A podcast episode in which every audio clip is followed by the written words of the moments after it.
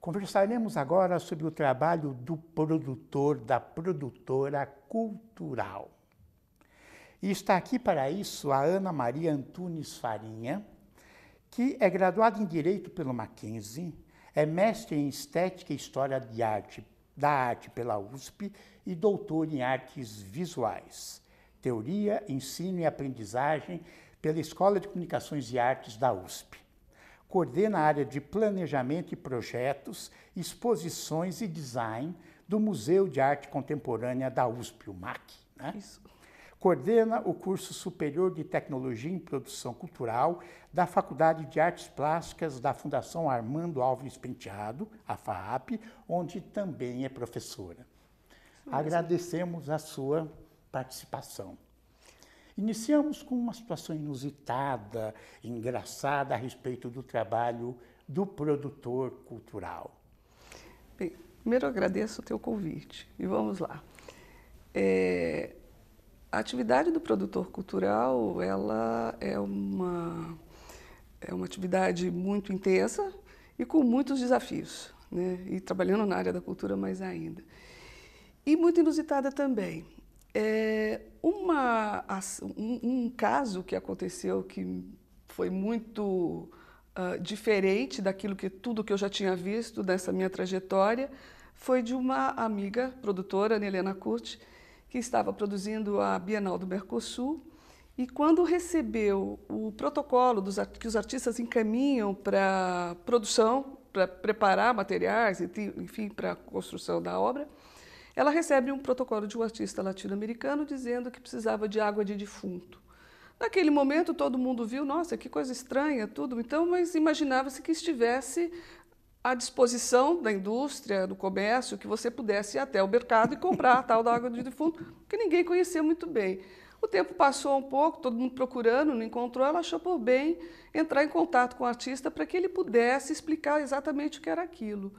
E, para nossa surpresa, a água de defunto era água de defunto. Era aquela em que, uh, normalmente no ML, se lava o corpo de uma pessoa e ficam os restos, enfim, uh, os resíduos do corpo e que depois é jogado, enfim, do, com um tratamento específico. Pois bem, era aquela água que ele Nossa. queria.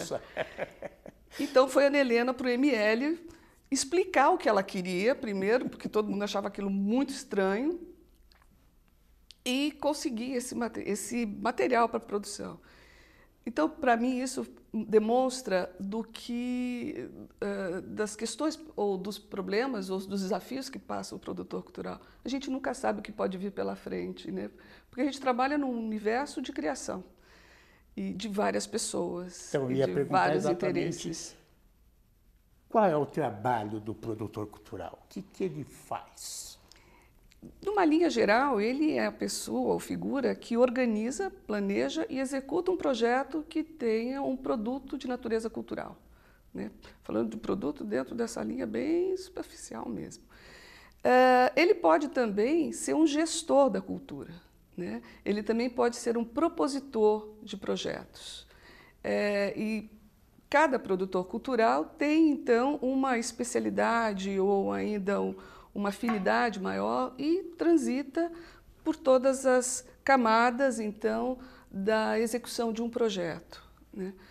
É, eu, como produtor cultural, ele pode atuar como autônomo e ele pode também estar vinculado a uma instituição, como você me apresentou, eu estou vinculado a uma instituição museológica e trabalho na produção especificamente de exposições de artes visuais.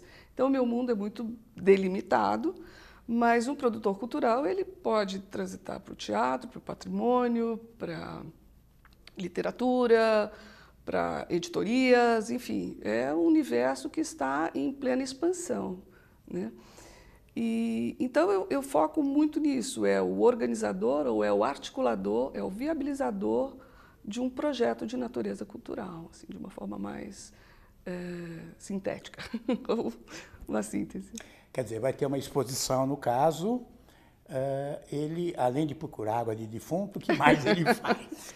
Bem, um produtor cultural, vamos colocar então no meu universo de trabalho, ele, uh, o primeiro contato dele é entender onde ele está, né, que é uma instituição museológica, que tem muitas, é, é, como vou dizer, muito, é uma instituição muito complexa que depende de muitos profissionais que vão desde um curador, que é aquele que pensa, a, que estabelece o conceito do que aquela instituição vai trabalhar, ou aquela exposição. Ou a exposição específica. Então, o conceito do, da programação que chama para a exposição, que tem um curador específico. Então, o produtor cultural vai trabalhar com esse curador, entender o que ele quer, qual é a proposta dele.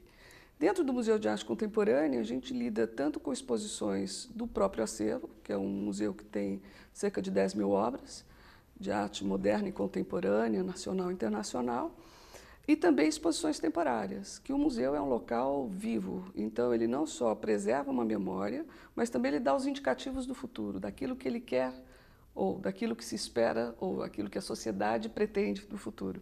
Então ele é um, um local que pode dar um norte. Né? Então, dentro das exposições temporárias, a gente mantém um, um diálogo com o nosso acervo. Uh, então, o primeiro contato meu, então, na produção, é com o curador, entender o que ele quer. E a partir daí, então, começa o nosso trabalho. São, se eu estou trabalhando com exposições do acervo, eu vou trabalhar, então, com a divisão de acervo, documentalistas, conservadores, uh, restauradores, vou trabalhar depois com a equipe que vai uh, definir o espaço. Então, no espaço é o arquiteto, é o designer, o é, eu acho que são essas duas figuras que trabalham com projetos de autoria também, uh, que passa para a comunicação, que passa pelo educativo, que batalha com o administrativo financeiro, que lida com as questões de segurança do bombeiro, de engenharia de segurança também, de limpeza, enfim, é um universo, ele é um, é um universo muito amplo e ele é o articulador, então, de todas essas é, áreas de atuação, isso dentro de uma instituição. Não muda muito quando ele está fora dessa instituição. Como né? autônomo. Como autônomo. Ele vai lidar também com essas figuras e outras também. Né? Dentro da instituição já organizada, é, a gente já tem algum anteparo. Então, já tem os advogados, essas questões já estão mais ajustadas. Mas, como autônomo, ele tem que cuidar dos contratos, ele, de direito autoral, de direito de consumidor, acessibilidade. No meu caso, que estou dentro da instituição, isso já está equacionado. Mas existem, são produções que acontecem também em local não formal. Então, que tem outros cuidados. Então, vai trabalhar ou vai conversar com prefeitura municipal, com guarda civil, com CET, porque eh, todos esses projetos acabam tendo uma implicação na cidade, né? desdobramentos na cidade. Então, ele é uma figura que tem que ter, ao meu ver, uma grande flexibilidade, é, ouvir muito, ele mais ouve do que ele fala, né? porque ele tem que entender onde é que ele está e ele tem que fazer a gestão de pessoas. Algumas é, pessoas aí voltadas para os artistas, ou esses criadores também, o curador, o designer, que também são figuras de criação ali dentro. Então, ele é um gestor mais refinado, porque ele tem que entender qual é o trabalho de cada um desses profissionais com que ele lida. Você já falou, é mas vamos especificar. Além dos museus, que você é uma especialista, claro, é, que outras produções ele pode fazer? Que outras áreas? Áreas. Teatro, artes cênicas, música. Agora a gente tem um boom na cidade, que é o teatro musical.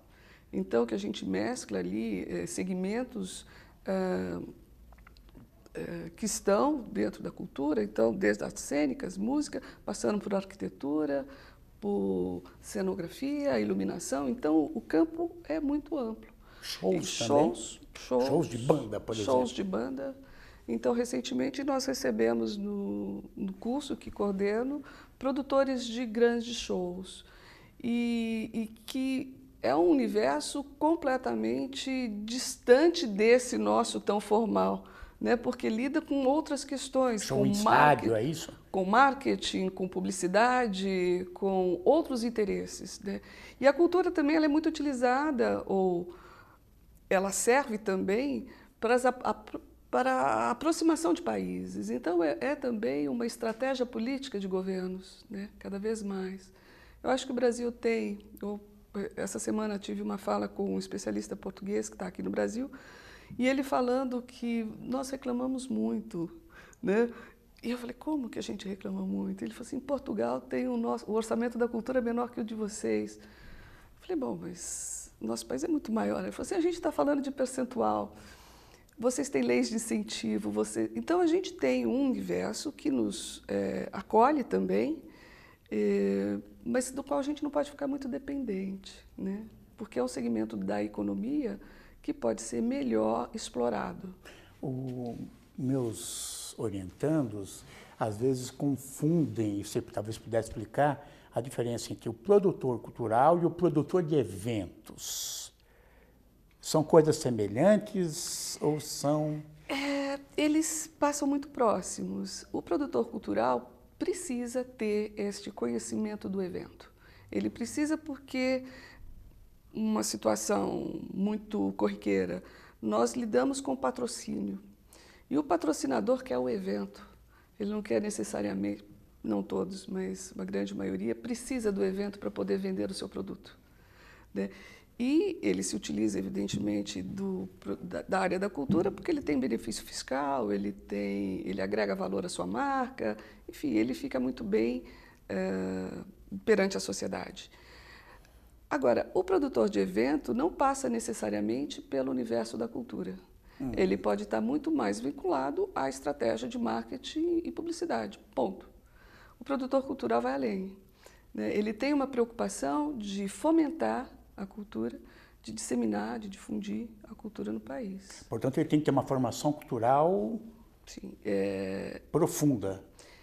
Avalio que sim. Eu acredito que um produtor cultural ele tem que ter uma forte base é, teórica, os fundamentos da cultura. Ele deve conhecer muito, muito bem a cultura do seu país. Ele tem que conhecer, saber quem, quem nós somos, né, que é algo que a gente está sempre discutindo. A gente tem um, um, uma formação que eu acho que precisa ser um pouco mais aprofundada de quem somos, e não sob um olhar externo, mas por nós mesmos. É, então, ele tem que ter uma base teórica muito sólida. Ele deve conhecer é, o segmento em que ele atua, né? trabalhar com teatro sem conhecer textos, trabalhar com música sem conhecer o teu panorama da música é muito difícil porque ele vai ter dificuldade de entender a demanda. Né? Então, conhecer o segmento me parece fundamental e ter a técnica. As técnicas que eu digo são de gestão, de ferramentas mesmo. Então, ele tem que utilizar do marketing cultural que está aí à nossa disposição para poder fazer a captação. Ele deve não conhecer, ele não precisa ser um contador para fazer um balanço contábil, mas ele precisa conhecer o vocabulário para conhecer, para conversar com o contador, com o advogado, uh, com o publicitário. Enfim, ele precisa, ele tem que ter essa ferramenta uh, para poder dialogar precisa saber preencher formulários para participar de editais. De editais. Né? Ele precisa entender o que significa preencher um edital, o, no que ele está entrando, né? Porque é muito comum a gente ver pessoas que entram em editais, são, são atendidos e ele não viu que ele tinha obrigações e não consegue cumprir a obrigação. Né? Então, saber lidar com isso é fundamental. Então, o produtor cultural, ele não só, eu recomendo que tenha uma formação e que continue estudando. É um estudo contínuo. Então, o curso que você é coordenadora é um dos poucos cursos, né, em São Paulo. Sim. É, ou o único. Não sei se tem é, outro. Tecnológico já. é o único. Tem outros cursos também. É, mas no, o nosso histórico ele não vem de agora. Ele tem esse curso, ele é, ele surge a partir de um outro que nós organizamos também na FAP, é, em meados de dois, dos anos 2000, em que nós tínhamos o sequencial. Era um curso sequencial, então, em produção cultural, que era oferecido em quatro semestres. E a gente percebia, quando chegava no terceiro semestre, uh, que o aluno falava: a gente precisa de mais, hum, porque não é suficiente, porque uh, a gente apresentava aqui o panorama. Então, nós formamos 12 turmas, 10 a 12 turmas, agora eu não tenho com precisão. E, na sequência, então, veio essa demanda por um um curso um pouco maior e optamos por um tecnológico antes de um bacharelado. Então, o tecnológico... Então, tem um projeto de bacharelado. Sim, sim. Então, nós temos um tecnológico, ele, nós temos hoje duas turmas, é um curso oferecido em seis semestres, portanto, três anos. Três anos. Uh, tem uma carga horária de 2.400 horas, chega muito perto do bacharelado. Que e ele é muito horas, é 2.000, é 2.460, então está é, é, tá muito próximo. e é, uma, é um curso que é oferecido no período noturno, porque 80% dos alunos já estão na ativa, de alguma maneira, em estágios, que é o que a gente busca já colocar o aluno no, na vida real. Então, dentro de, de parcerias, enfim, editais, e o que a gente observa é que hoje ah, há uma busca por este profissional, pelas, pelas instituições que estão aí. Até recentemente, a gente não tinha isso, o produtor cultural. Uh, do, como nós estamos formando agora, porque ele surge muito nos anos 80 e por conta das leis de incentivo, porque a gente então tem uma complexidade maior de, de articulação e faces, interfaces, que exige essa formação. E que matérias, que disciplinas ele estuda neste curso? Esse especificamente está organizado em três eixos. Esse da fundamentação teórica, que é o conceitual, sociologia, antropologia, psicologia, ética, uh, fundamentos da cultura, cultura brasileira, folclore, Folclore, para minha surpresa, é uma disciplina que está explodindo na FAP, porque nós temos uma turma, nossas turmas são pequenas, são de 10, 12 alunos. Uh, e essa é a intenção também, para ter essa proximidade e acompanhamento. Né? Uh, essa, então, temos uma turma de 10 alunos do curso, só que a professora tem na sala de aula 20 alunos que são alunos que vêm das artes visuais, do cinema, da fotografia, do direito, de relações internacionais. Dizer, então, é uma disciplina que despertou um interesse incrível. Assim. Uh, então, isso no, no eixo conceitual. No cultural, são os segmentos, então, das manifestações artísticas. Música, então, música, por exemplo, música e teatro, tem artes cênicas, artes visuais, uh, literatura. E a nossa, o nosso projeto, ele busca também fazer uma articulação entre as disciplinas. Então, música e artes cênicas trabalham com teatro musical, por exemplo. Então, há um diálogo muito estreito entre os professores e o plano de ensino para que os alunos entendam daquilo que eles estão tratando, daquilo que vai acontecer no futuro, não seja uma informação pura e simples. Né? Faz sentido a programação.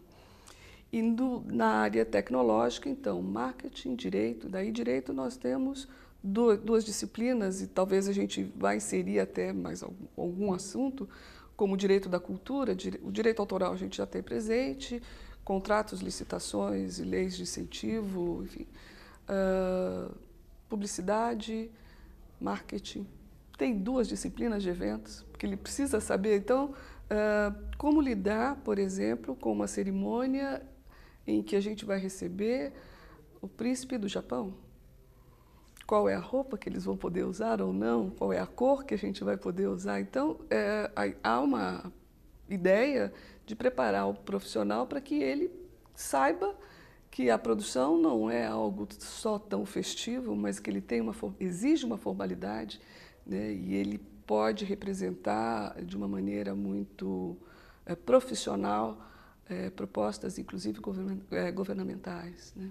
Então, e, contabilidade, estou é, pensando. É, gestão, tem? Gestão vem todas as, todos os semestres. Sim. Então, temos projeto 1, 2 e 3, gestão 1 e 2, e oficinas de produção. E nessas oficinas e projetos e gestão, os alunos desenvolvem projetos. Então, no quarto semestre, agora que eu estou dando uma disciplina, eles vão produzir a Semana de Artes da Faculdade de Artes Plásticas do próximo ano. Então, agora, na disciplina, eles organizam o, todo o cronograma, o conceito, junto com o coordenador da área da, da Fundação, e eles vão produzir essa semana no próximo semestre. Provavelmente no quarto semestre, que vai acontecer no primeiro semestre de 2018, eles vão produzir Anual de Artes, que a faculdade é, apresenta no Museu de Arte Brasileira, que tem. O que a faculdade eu vejo que tem um diferencial muito interessante é porque ela tem alguns instrumentos de cultura. Ela tem um museu, tem uma coleção fantástica de arte brasileira que vem do século XX e XXI. São obras que são requisitadas por instituições internacionais, então é um museu vivo também. Uh, tem um teatro profissional, com tudo que precisa ter um teatro, tem, tem peças comerciais que acontecem ali. Tem um complexo de oficinas fantástico, rádio também, cinema, fotografia, tem os laboratórios de informática. Então, o aluno pode ali, é, da sala de aula, ir para o laboratório. Então, temos muitos laboratórios e muitos seminários. Então, a ideia é colocar a mão na massa. E como é que está o mercado? Ele está observando, porque, uh, vamos, vamos, falar, o produtor sempre existiu antes do curso. Uhum. Quer dizer, tinha gente que produzia teatro, uhum. produzia cinema, produzia você própria, antes do curso, produzia no, no museu, Sim. tudo precisa de uma produção. Né? Quer dizer, esse curso formaliza e provavelmente dá uma formação mais ampla. Uh, como é que está o mercado para este profissional? Né? Talvez vou juntar com uma outra pergunta. O aluno que entra já está vinculado a uma área da cultura, ao teatro, ao cinema, à, à, à pintura, à música clássica? Não. É, a gente observa que os alunos vêm, que eles gostam de um segmento. E quando eles chegam no curso, aí eles se perdem. eles se perdem porque eles começam a descobrir outros segmentos. Então, uh, o grande número expressivo vem com interesse em artes cênicas, hum. porque é, eu avalio, a, a mais tradicional, a mais, é, é, que está presente. Né? Uh, e quando eles se deparam, por exemplo, com artes visuais, aí o mundo se transforma. Né? Então, eles, o dilema ontem, a gente conversando, era esse, mas eu, será que eu vou precisar escolher? Talvez não, um segmento você vai chegar a um ponto que vai descobrir o que você quer. Né? Com relação ao mercado, é, este é um profissional que atua muito por uma iniciativa. Né? E, e, algo que eu observo também, a cultura sempre esteve em crise. Né? A gente sempre esteve numa situação é, de nunca estar bem. Então, para o nosso universo, o desafio, é, a crise é o desafio, e que nos faz pensar, que nos faz é, abrir outras possibilidades. Né? Não se falava antes que a gente pudesse é, ter uma atuação tão, tão forte, é, por exemplo, nas esferas governamentais. E hoje não só o Ministério da Cultura, o Ministério da Educação, Relações Exteriores buscam a cultura, Secretaria de Cultura, estaduais, municipais. Sim, e as cidades, né? Que algo que também as pessoas pouco observam que Uh, os municípios têm um potencial incrível, né? porque qual é o interesse do produtor cultural? É a sociedade. Né? Então, atender uma demanda de um município é muito grande. Está né? Tá ali, está disponível. Então, o que a gente observa é que crise existe, sem dúvida, mas é um local em que a gente vai buscar alternativas. Por outro lado, temos muitas instituições de formação. Então, quando eu comecei nos anos 80, os museus que ainda hoje, o Museu de Arte Contemporânea da Universidade de São Paulo, é muito pouco conhecido do grande público. Né? Em que pese ele está lá no, no, edifício que era o antigo Detran. Detran, sim. Não, são oito andares de exposição, são mais de 30 mil metros quadrados de área. É, no, quando eu comecei, ninguém conhecia. Eu um também prédio, não conhecia. Um prédio do do Niemeyer. Do Quer Niemeyer. dizer, tem uma arquitetura já é, tombada pelo, pelos órgãos de preservação. Então, dentro do Parque Ibirapuera, que é o maior parque da cidade, então ele está num crescente de público e é gratuito, todas as atividades são gratuitas, enfim, é um, um equipamento muito bom. Mas a gente tem outros tantos. O ano, entre o ano passado e esse ano, a gente, São Paulo inaugurou dois SESCs, né? O SESC da Avenida Paulista, o SESC é um 24 onde... de Maio.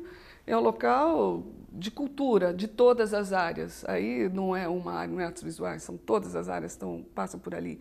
É o Instituto Moreira Salles, que acaba de abrir, e os museus que estão se recuperando, o MASP, o MAN, que agora completa 70 anos, Pinacoteca do Estado. Então... É, eu vi ontem, ontem, nós estamos em agosto, 24 uhum. de agosto, que é, é, o acervo do Museu do Ipiranga, né, tá, como está fechado para começar uma reforma, que não sei quando ficar para não, ele está distribuído em alguns museus. Né? Exatamente. Né? Agora ah, inaugurou recentemente no Palácio do Governo uma grande Isso. exposição. Então, assim, é, espaço, uh, é claro que eles estão aqui. Eu estou falando de São Paulo, mas a gente tem, de 80 para cá, uh, o território nacional, acho que foi ocupado pelas instituições. Uh, Museu do Futuro, no Rio de Janeiro, se bem que Rio de Janeiro passa por um momento dramático, mas ali tem boas, excelentes instituições, mas Belo Horizonte, Curitiba, Porto Alegre, Florianópolis, Fortaleza, Centro Dragão do Mar, enfim. Mas o mercado reconhece já esse profissional formado pela universidade? É, acredito que sim. Quando eu comecei esse semestre, eu recebi uh, três alunos que estão fazendo estágios. Então, na Pinacoteca do Estado, no Museu da Pessoa, uh, e um que terminou agora uma produção no Sesc Pinheiros. Então, vejo que antes não buscavam esse profissional e hoje buscam. Né? Ou Fundação Bienal também, que reconhecem este produtor. Né? Então, vejo como assim, um, um espaço ou uma área em expansão mesmo. E... e claro que não há uma exigência de formação, mas na medida em que você tem profissionais formados, o mercado vai começar né, a reconhecer contratar esses então, profissionais. Já tem um projeto de regulamentação da, da, dessa profissão, ele já foi aprovado pela, pela Câmara e agora ele está na comissão de estudos do Ministério do Trabalho. Muito bem, eu agradeço as suas contribuições. Agradeço, professor. Um e até o próximo desafio profissão.